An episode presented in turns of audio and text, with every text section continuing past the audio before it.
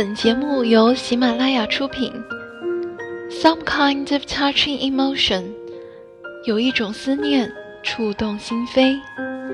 Little compliments mean so much to me sometimes.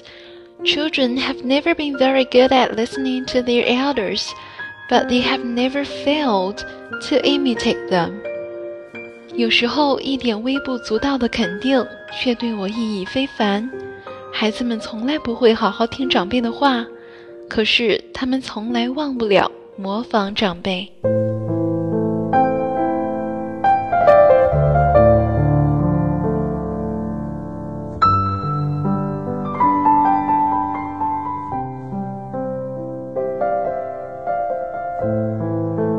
本节目由喜马拉雅出品，更多精彩内容请关注英语主播 Lily。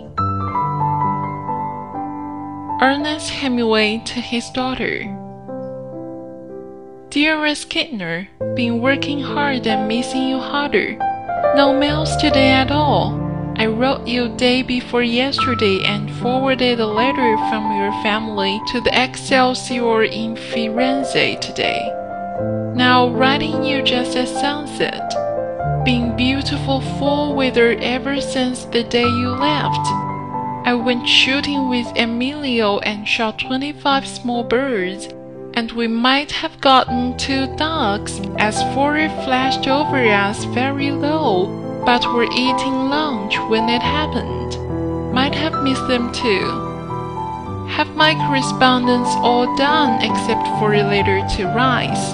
Then we'll do the article. May do the article and then Rice since we have to go to Venice to get power of attorney notarized. Wrote Charlie reads too. There is a big duck shoot either tomorrow AM or else Monday. Emilio is going to let me know tonight. Hope it's Monday as my shooter is sore from those high straight up and down shots. I think those were probably quite heavy loads of the light shot can really shoot that over and under now. Haven't started learning the double yet. Believe magazines held up by the dog strike. They say over 15,000 sacks of mail on the docks in New York. But you read the papers too, so won't Kelton born the news to you? Your last pictures came out excellently. Got them last night. No more word from Chaldies. Hope your news was good. I've been trying to stay awake and read until midnight or 1 a.m. No local news. Mookie's foot got okay. Ate outdoors in the sun today and he kept his head in my lap all through lunch. Clams, sole, white rice plain.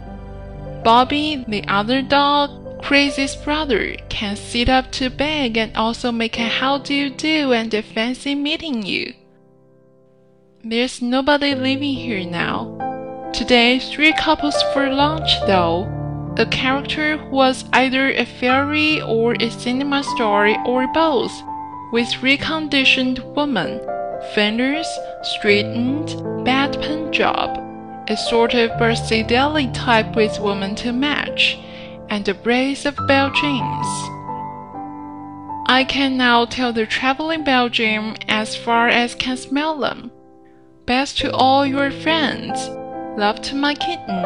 Be good, have good fun. It's dark now and the shooting has started. Been trying to think what a Belgian smells like. Think it is a blend of traitorous cane, toe jam, unwashed navels, old bicycle saddles, sweated paving stones, and eminently sound money with a touch of leek soup and cooking parsnips. I love you, dearest Kittner, and miss you very, very, very, very, very much. Papa. 欢迎关注“美丽英文”微信公众号。